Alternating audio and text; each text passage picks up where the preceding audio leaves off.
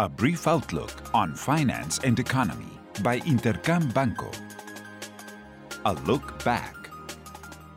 Last week, financial markets had corrections in the light of a rise in the United States interest rates as investors start to take into consideration a more vigorous growth scenario. The 10 year Treasury bill reached 1.6%, its highest level since the start of the pandemic in a movement that sped up by the end of the week.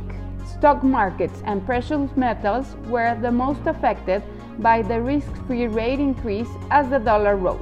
Regarding economic data, inflation in the US slightly accelerated to 1.5% in annual terms during January, while consumption increased by 2.4% throughout the month. Disposable income for the US grew 10% thanks to a fiscal expansive programs.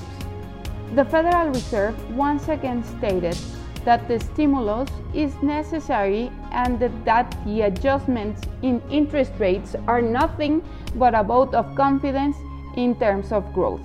In Mexico, inflation for the first half of February set at 3.84% annually, boosted once again by a hike in energy prices. Underlying inflation remains stable and let the door open for Banco de Mexico to carry out a more accommodative monetary stance, whose meeting summary confirmed the conviction of most of the members to continue cutting the rates further.